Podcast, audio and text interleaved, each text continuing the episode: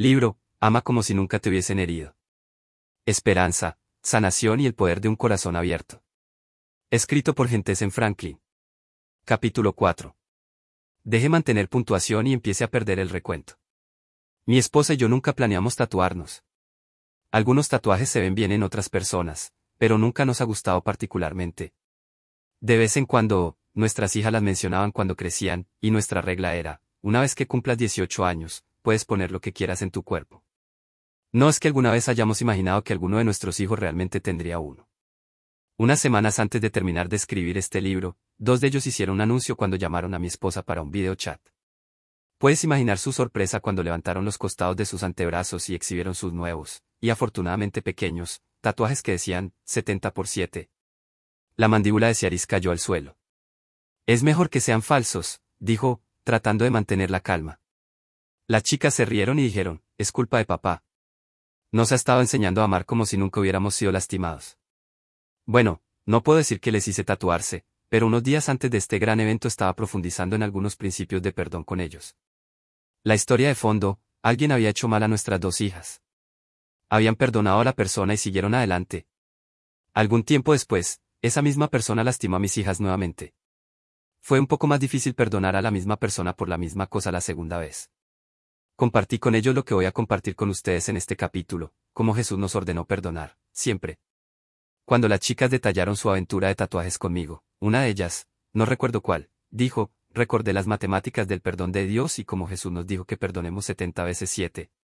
Me di cuenta de que necesitaba un recordatorio diario para seguir perdonando. Así que nos hicimos tatuajes para ayudarnos. Nuestras chicas publicaron sus aventuras de tatuajes en Instagram y recibieron miles de comentarios, algunos de personas que admitieron que necesitaban el mismo recordatorio diario, lo que justificaba un viaje al salón de tatuajes. Y, bueno, nunca pensé que diría esto, pero si Aris y yo estamos pensando en hacernos ese mismo tatuaje pronto. Problemas de matemáticas. Una de las lecciones más poderosas que Jesús enseñó fue sobre el perdón. Lo dio porque Pedro se acercó a Jesús y le preguntó, Señor, ¿con qué frecuencia debo perdonar a alguien que peca contra mí? ¿Siete veces? No, no siete veces, respondió Jesús, sino setenta veces siete, véase Mateo 18, 21 al 22. Tengo la sospecha de que Pedro tenía en mente a alguien que ya había perdonado seis veces. Él podría haber estado listo para descartar a esa persona. Independientemente de si estaba buscando una fórmula. He luchado con las matemáticas desde que era un niño. Nunca he sido bueno en eso. Incluso hoy, si estoy pagando por una comida en un restaurante y tengo la tarea de descifrar la propina, sea mejor con quien sea que esté que ordene postre y café, porque vamos a estar allí por un tiempo. Quizás sientas mi dolor. No conozco tu conjunto de habilidades, pero sí sé que, no importa cuán malos seamos en matemáticas, la mayoría de nosotros somos buenos para llevar la cuenta cuando se trata de personas que nos han causado daño. Algunos de nosotros incluso tenemos recuerdos fotográficos cuando se trata de guardar rencor. Sabemos exactamente el año, el mes y la hora exacta del día de cada ofensa que se nos ha presentado. Creamos hojas de cálculo mentales para cada persona que nos ha lastimado y comenzamos a contar marcas para cada ofensa. Mi cónyuge criticó mi aspecto. Cheque. Entonces él, ella, olvidó mi cumpleaños. Cheque. Entonces él, ella, se negó a tener sexo conmigo, culpando a un dolor de cabeza que sé que él, ella, no tuvo. Cheque. Mi compañero de trabajo se atribuyó el crédito de mi proyecto. Cheque. Entonces ella tomó el crédito por mi trabajo. Cheque. Luego hizo un comentario sarcástico sobre mi desempeño laboral. Cheque. Y sigue y sigue y sigue. Muchos de nosotros tenemos problemas para perdonar. En lugar de liberar ofensas, nos aferramos a ellas por nuestra vida. Los convertimos en absolutos matemáticos. Algunos de nosotros tenemos ideas erróneas sobre el perdón que nos impiden perdonar. Espero aclarar algunos de estos hacia el final de este capítulo y, si lo necesita, ayudarlo a guiarse hacia el perdón. No importa cuántas veces nos hayamos herido, la Biblia es clara en una cosa, debemos perdonar. ¿Quieres aprender a amar como si nunca te hubieran lastimado? Comienza a perdonar. Cuando Pedro soltó, siete veces, pensó que estaba siendo generoso. Puede pensar que el número está en el lado bajo. ¿Cuántas veces un amigo te apuñala por la espalda antes de que termines con ella? ¿Cuántas veces un padre te critica antes de que nunca vuelvas a hablar con él? Tenga en cuenta, sin embargo, que no todas las personas a las que perdona y ama debe ser parte de su vida. Hablaré de esto hacia el final del capítulo. Jesús tuvo la respuesta perfecta. Mantener el puntaje versus la cuenta perdida. Jesús dice, no, no siete veces. Setenta veces siete. Sabes que no soy bueno en matemáticas, pero puedo entender esta ecuación. La respuesta es 490. De la forma en que lo leí, esto significa que debemos perdonar a la misma persona 490 veces al día. Eso es mucho perdonar. A razón de un acto de perdón cada tres minutos, podrías pasar un día entero perdonando a alguien. Pero esto no se trata de números. Jesús nos está dando una nueva fórmula matemática, un nuevo conjunto de verdades para que caminemos en perdón. La primera verdad es esta, el perdón no se trata de llevar puntaje. Se trata de perder la cuenta. Todos vamos a salir lastimados de alguna manera. Tu cónyuge te decepcionará. Alguien podría cotillear sobre tu matrimonio. Alguien podría robarte tu dinero. Alguien podría robarle a su esposo. Alguien puede haberte abusado. Alguien puede haber dañado a su hijo. Si bien hacerse daño es una realidad, ponerse y permanecer amargado es una reacción. Debemos vivir un estilo de vida de perdón constante. No se trata de satisfacer los requisitos de una ecuación matemática. Debemos perdonar. Todo el tiempo no perdonar es imperdonable. C.C. Luis escribió, todos dicen que el perdón es una idea encantadora hasta que tienen algo que perdonar. El perdón es como el dinero. Queremos obtenerlo, no darlo. Un pecado imperdonable, que se encuentra en Mateo 12, 31 al 32, es la blasfemia contra el Espíritu Santo. Por años creí que este era el único pecado que no podía ser perdonado. Pero estaba equivocado. Jesús también dijo, porque si perdonas a los hombres sus ofensas, tu Padre Celestial también te perdonará a ti. Pero si no perdonas a los hombres sus ofensas, tampoco tu Padre perdonará tus ofensas. Mateo 6, 14. La segunda verdad del perdón es que es imperdonable no perdonar. Si te niegas a perdonar a los demás, Dios no te perdonará. Necesitas que Dios te perdone por algo. Si eres humano, por supuesto que lo necesitas. Bueno, entonces, perdona a los que te han perjudicado, traicionado, maldecido, abusado, lastimado, abandonado, robado o sido infiel. Todos tenemos deudas que no podemos pagar. Después de que Jesús le ofreció a Pedro la ecuación matemática para el perdón, ilustró su punto con una parábola. Por lo tanto, el reino de los cielos es como cierto rey que quería saldar cuentas con sus siervos. Mateo 18, 23. Puedes leer la historia completa en Mateo 18, pero aquí está mi resumen. Este rey debe haber tenido una reunión con su director financiero, o tal vez era un hombre realmente inteligente y él mismo hizo la contabilidad. A medida que se desplaza por los registros financieros, se da cuenta de que un sirviente le debe 10.000 talentos. Según los estudiosos, un talento en ese momento era el equivalente a mil dólares hoy. Por lo tanto, este servidor está en el agujero por 10 millones de dólares. Me encanta lo que dice el versículo 25 sobre este tipo, no podía pagar. Bueno, eso es obvio. Nadie que conozco tiene 10 millones de dólares extra por ahí. Pero el significado más profundo de esto es que es una referencia directa a nuestra deuda por el pecado. Jesús es nuestro Rey. Él sabe que le debemos. Él sabe que no hemos pagado. Él conoce nuestras deudas pendientes. Entonces, ¿qué hace el rey? Envía un equipo de matones altos y fornidos para encontrar al tipo, arrastrarlo al palacio y hacerlo toser la masa, o si no. Bueno, eso es lo que sucedió, menos los matones de aspecto aterrador. Cuando el criado se presenta ante el rey, se arroja al suelo y suplica piedad. Lo siento mucho. Por favor, muéstrame un poco de gracia. Tengo esposa e hijos. Dame algo de tiempo y te lo devolveré. Lo prometo. El rey está tan conmovido con compasión que acepta perdonar la deuda y deja ir al tipo. Así como la máxima autoridad en el reino perdonó a un sirviente, así Jesús, a través de la cruz, perdona nuestra deuda. El rey de reyes perdona todos los votos que hacemos y rompemos. Perdona todas las mentiras, trampas y robos que hacemos. Él perdona nuestras actitudes desagradables. Perdona nuestros apetitos glotones. Él perdona nuestra idolatría.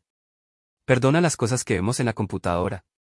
Perdona nuestras adicciones, nuestros comportamientos tóxicos, nuestras quejas, nuestro odio, nuestros prejuicios. Jesús nos perdona. Me imagino que el criado abandona el palacio en lo alto. Quisiera. Su pizarra está limpia. Ya no está agobiado por una asombrosa carga financiera. Finalmente puede dormir bien por la noche. En su camino a casa, el chico se encuentra con un hombre que le dé dinero, cien denarios, para ser exactos. En los tiempos modernos, la deuda de este amigo sería el equivalente de 10 a 15 mil dólares. Puede esperar que el criado le pague la misericordia que recibió hace una hora más o menos. Él no lo hace. El hombre recién liberado se apresura hacia el otro sirviente, le pone las manos alrededor de la garganta y comienza a ahogarlo. Págame lo que debes. Él grita. Es como un déjà vu. El criado se retuerce de la presa de la muerte, se desmorona como una muñeca de trapo y pide perdón. Lo siento mucho. Por favor, muéstrame un poco de gracia. Tengo esposa e hijos. Dame algo de tiempo y te devolveré el dinero. Lo prometo. El primer sirviente se niega incluso a darle al hombre un periodo de gracia, y mucho menos perdonar la deuda. En cambio, lo mete en la cárcel. Otros sirvientes ven el brutal intercambio y están horrorizados. Una traducción los describe como afligidos. Estos testigos oculares se apresuran a contarle al rey lo que ha sucedido.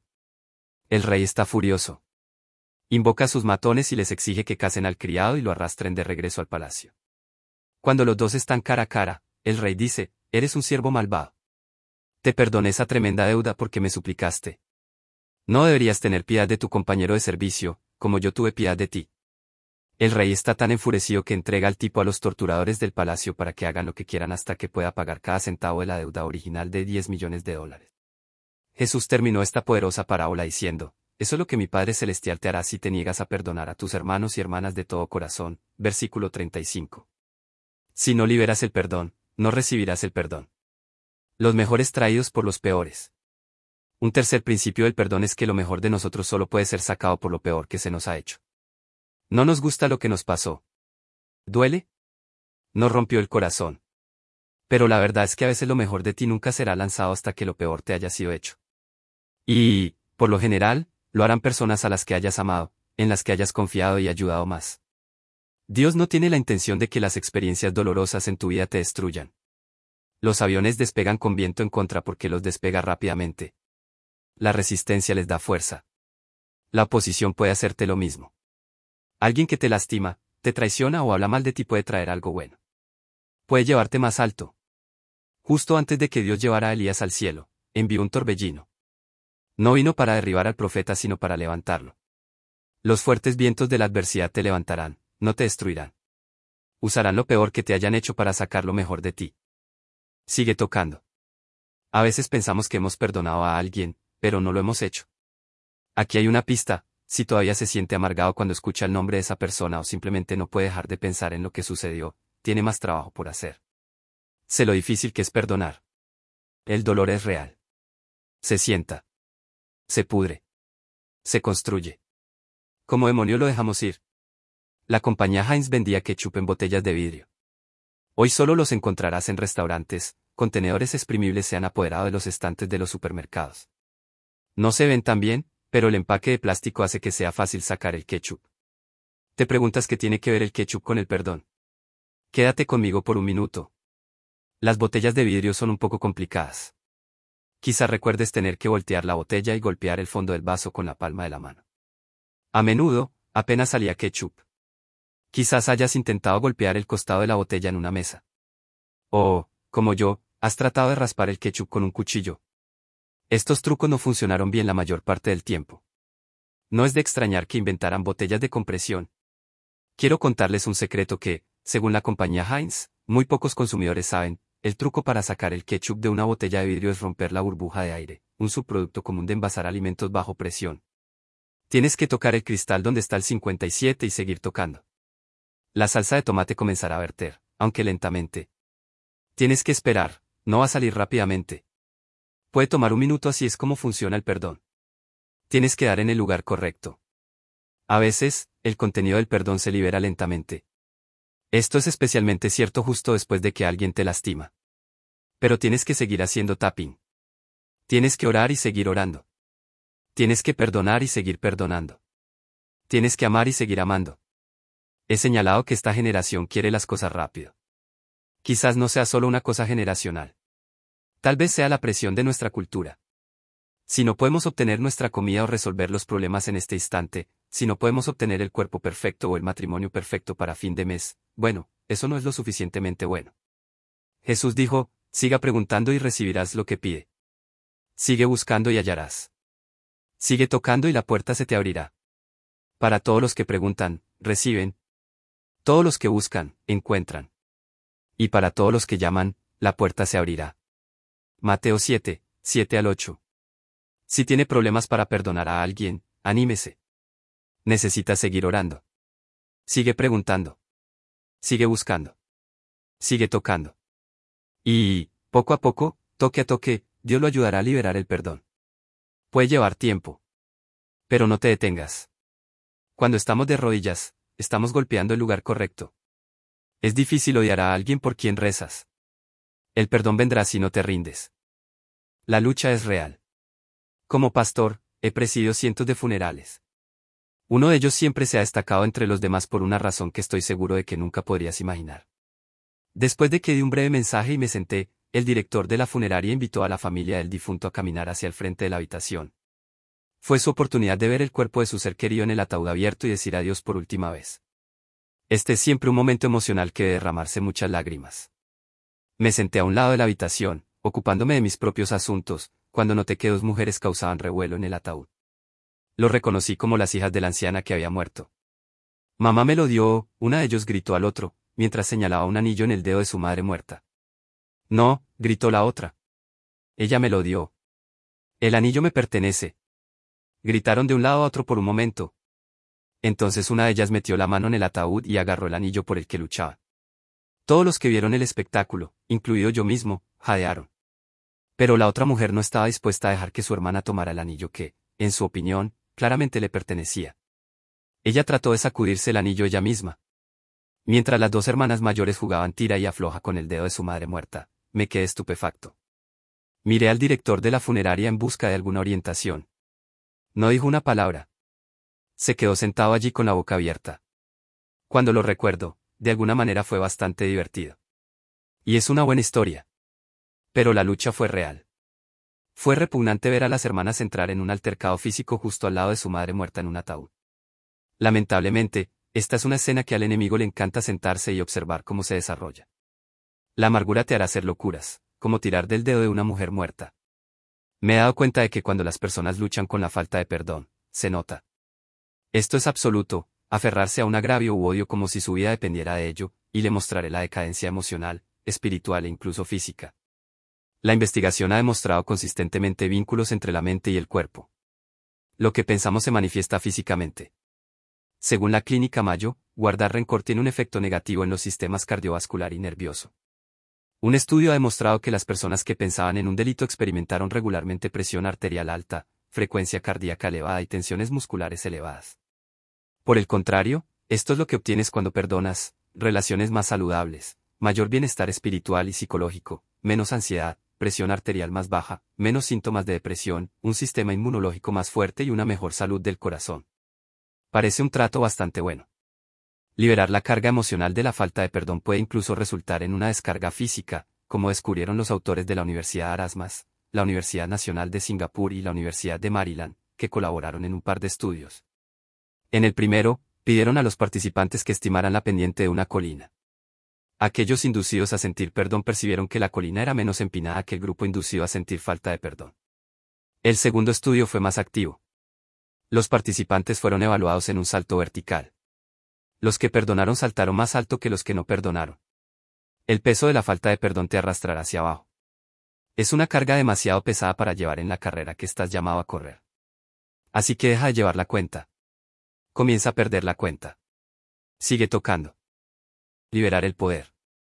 El perdón tiene la clave de la libertad, de la curación, de la integridad. Cuando Jesús estaba colgado en la cruz antes de morir, miró una escena miserable.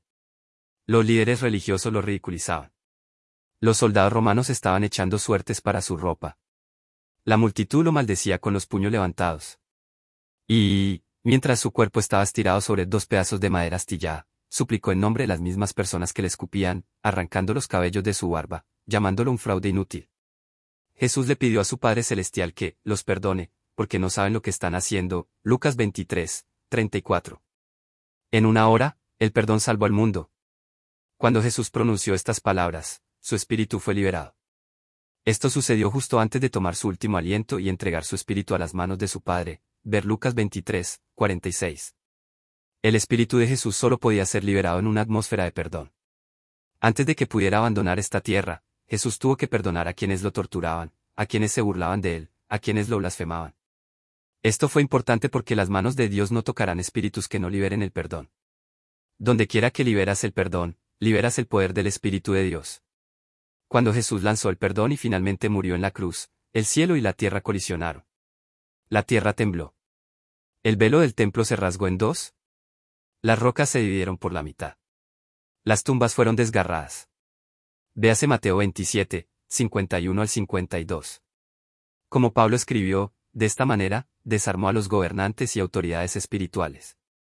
Los avergonzó públicamente por su victoria sobre ellos en la cruz. Colosenses 2, 15. Cuando perdonas, también liberas el poder de la victoria sobre el diablo.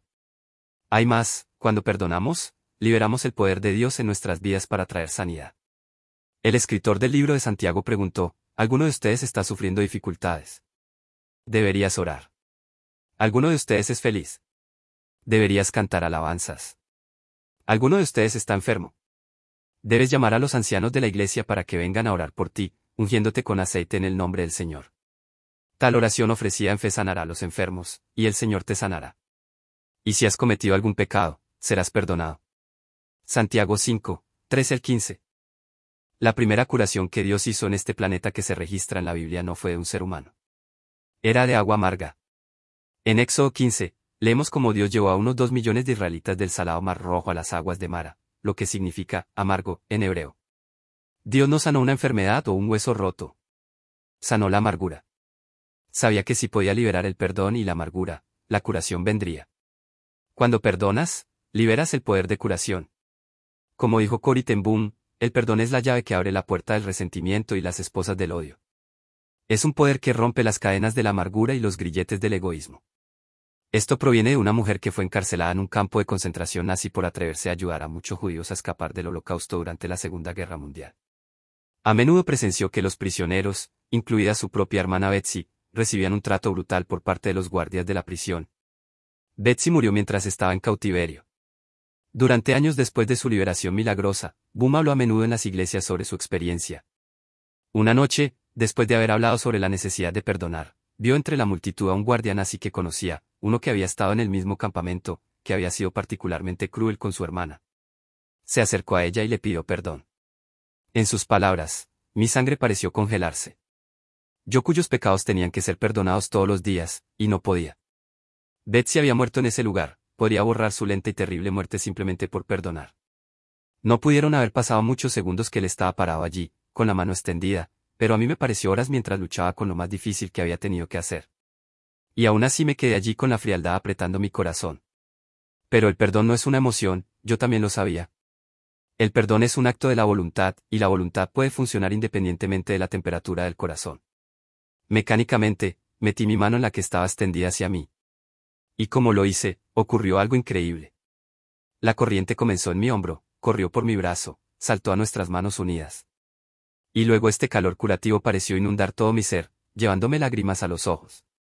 Te perdono, hermano. Lloré. Con todo mi corazón. La lucha es real, pero también lo son las bendiciones. Heridas sin perdón. El perdón sana. ¿Qué te detiene? Hace años aconsejé a una mujer cuyo marido la dejó a ella y a sus cuatro hijos por otra mujer. Le dije que el primer paso para sanar era perdonarlo. Mi declaración no fue bien recibida. Pero mi esposo no merece ser perdonado, dijo, con lágrimas en los ojos. Entiendo eso, dije. Quiero decir, hizo algo terrible que les causó un gran dolor a usted y a sus hijos. Definitivamente no merece ser perdonado. Me detuve por un segundo. Pero tú. Mira, Ninguno de nosotros merece ser perdonado. Ninguno de nosotros merece la gracia que Dios da libremente. Ninguno de nosotros merece las misericordias que nos renueva todas las mañanas. Ninguno de nosotros merece ser amado con un amor incondicional, inquebrantable e imparable. Encuentro que ciertos obstáculos se interponen en el camino de perdonar a otros. Sé que hay muchos y que todos tienen una razón específica por la que la lucha es tan difícil, pero quiero centrarme en estos para aclarar lo que no significa el perdón. Uno, perdonar no significa que olvides lo que pasó. El viejo adagio, perdona y olvida, es solo una verdad a medias. Ah, y contrario a la opinión popular, tampoco se encuentra en la Biblia. Perdonar. Sí. Olvidar. Bueno, eso es un poco complicado. Cuando perdonas, no tienes amnesia. ¿Cómo olvida la imagen de atrapar a tu cónyuge en el acto de ser infiel? ¿Cómo olvidas la vez que tu tío te violó? ¿Cómo olvidas el día que tu padre te abandonó? ¿Cómo se olvida cuando su adolescente borró su cuenta de ahorros para comprar drogas? Cuando perdonas a alguien, no niega la ofensa. No finjas que nunca sucedió. Ocurrió. Era real. Estuvo mal. El perdón no elimina ni minimiza la gravedad del delito. Pero la falta de perdón puede causar un dolor aún más profundo. El peso de la falta de perdón te arrastra. Es una carga demasiado pesada para llevar en la carrera que estás llamado a correr. No perdonar a los demás siempre conduce a una gran amargura, que te agotará de tu paz y alegría. Al no perdonar, saboteas tu propio bienestar. Sin embargo, cuando perdonas, eres liberado del tormento. Eres libre de amar, libre de tener paz, libre de ser alegre, libre de vivir una vida plena. Cuando perdonas, por la gracia de Dios, comenzarás a recordar de manera diferente.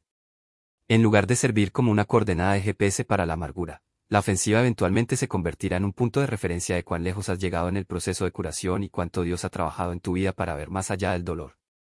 Perdonar a alguien puede ser instantáneo, pero el trabajo de curación lleva tiempo. Tomar el corazón. Antes de que te des cuenta, un día te despertarás y ese dolor de ser abandonado, traicionado o apuñalado por la espalda no será lo primero en lo que piensas. Y a medida que pasa cada día, el dolor disminuirá. 2. El perdón no libera al delincuente de las consecuencias. A veces elegimos no perdonar porque creemos que significa que las personas que nos lastimaron se saldrán con la suya. Queremos que sean dueños. Queremos que se hagan responsables de sus acciones. Incluso podemos querer que sufran como nosotros. La razón número uno por la que no queremos perdonar a las personas es porque queremos venganza. Nos consuela. En Génesis 27, 41, Esaú se dijo a sí mismo, mataré a Jacob después de haber llorado por mi padre. Deseaba equilibrar las escalas de lo correcto y lo incorrecto. Está mal buscar justicia. Puedo perdonar a alguien por matar a un ser querido, pero eso no significa que esa persona no deba ir a prisión por el resto de su vida. Del mismo modo, la Biblia no enseña que la venganza sea incorrecta o pecaminosa. En Apocalipsis 6, 9 al 10 leemos acerca de las almas de los mártires en el cielo que se paran bajo el trono de Dios, gritando, venganos. El pecado no existe en el cielo, por lo que estas oraciones no deben ser pecaminosas. Sin embargo, la venganza no es nuestra. La Biblia dice que dos cosas le pertenecen a Dios, el diezmo y la venganza. Amados, no se venguen, sino que den lugar a la ira, porque está escrito, la venganza es mía, yo pagaré, dice el Señor. Por lo tanto, si tu enemigo tiene hambre, dale de comer, si tiene sed, dale de beber, porque al hacerlo, acumularás brasas de fuego sobre su cabeza. No te dejes vencer por el mal, sino vence el mal con el bien. Romanos 12, 19 al 21. No depende de mí ni de usted responsabilizar a alguien que nos haya perjudicado. Depende de Dios. No vencer el mal con el mal, sino vencer el mal con el bien, ver Romanos 12, 21. Dale a Dios tu ira. Dale a Dios tu deseo de venganza. Permita que Dios sea el juez y pague donde sea necesario realizar el pago. Dios toma la ofensa en serio. Jesús incluso dijo, es imposible que no se cometan ofensas, pero hay de aquel a través de quien vienen. Sería mejor para él si le colgaran una piedra de molino alrededor del cuello y lo arrojaran al mar, que ofender a uno de estos pequeños. Lucas 17, 1 al 2. En otras palabras, si alguien ofende a uno de los de Dios, sería mejor para esa persona tener un bloque de cemento colgado de su cuello y ser arrojado al océano. ¡Ay! Esta es la forma en que Dios dice, la venganza es mía. Perdona, no importa lo que hagan los demás, y déjame manejar el resto. 3. El perdón no siempre significa reconciliación. Cuando perdonas a alguien, no significa automáticamente que debes reconstruir la relación que se ha roto. Podría, pero hay excepciones. Algunas personas no son confiables, o son abusivas, y tener relaciones cercanas con ellos no sería saludable. Por ejemplo, digamos que perdonas a alguien que nunca se disculpa y se niega a aceptar que él o ella te han hecho daño. Si bien aún se requiere el perdón, no hay forma fuera del milagro de Dios de que se pueda establecer una relación. Si un padre abusó sexualmente de usted cuando era niño, puede perdonarlo sin necesidad de hacerse amigo de sus padres. Si un socio comercial hizo trampa en los márgenes de beneficio de su empresa, puede perdonarlo, pero no tiene que volver a hacer negocios con él nunca más. La reconciliación en cualquiera de estos casos sería una tontería, tal vez incluso masoquista limítrofe. Tenga en cuenta que Dios no lo ha destinado a ser un muñeco de prueba de choque. Simplemente perdonar a alguien no invita más abusos por parte de la parte infractora. Hay situaciones en las que necesitará establecer y asegurar límites. No soy un terapeuta con licencia y no conozco su situación específica. Pero si tiene dificultades para saber cómo es la reconciliación saludable o si está justificada, le sugiero que consulte con un profesional, ya sea un consejero o un pastor. Deja de inventar excusas para no necesitar perdonar. Dios te está diciendo hoy, déjalo ir para que puedas agarrar. Simplemente hazlo. Abre tu corazón al perdón. No espere para perdonar hasta que sienta ganas de perdonar, porque, francamente, probablemente no va a suceder. El perdón es una lección, no un sentimiento. En lugar de esperar a que los sentimientos cálidos y confusos te curan antes de pensar que puedes perdonar a alguien, hazlo hoy. Dependiendo de su circunstancia, hágalo cara a cara, o si no puede reunirse con esa persona, hágalo entre usted y Dios en privado. A veces, quienes te han lastimado no tienen idea de lo que hicieron o se niegan a reconocer la transgresión. Perdona de todos modos. No espere hasta que la parte infractora tenga una reunión para venir a Jesús y le pida perdón. Es muy posible que esto no suceda. Perdona de todos modos. Siga los siguientes pasos prácticos para comenzar a caminar en el perdón hoy. 1. Abre tu corazón. Para perdonar, debes abrir tu corazón. No puedes sanar o avanzar hasta que hagas esto. 2. Extiende la compasión. En otras palabras, trate de caminar una milla en sus zapatos. No sabes la historia detrás de la persona que te lastimó. Esto no es fácil de hacer, pero trata de separar a la persona de sus acciones y ten compasión de él o ella.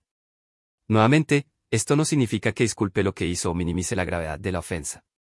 3. Libere a la persona de la prisión donde la puso dentro de su corazón.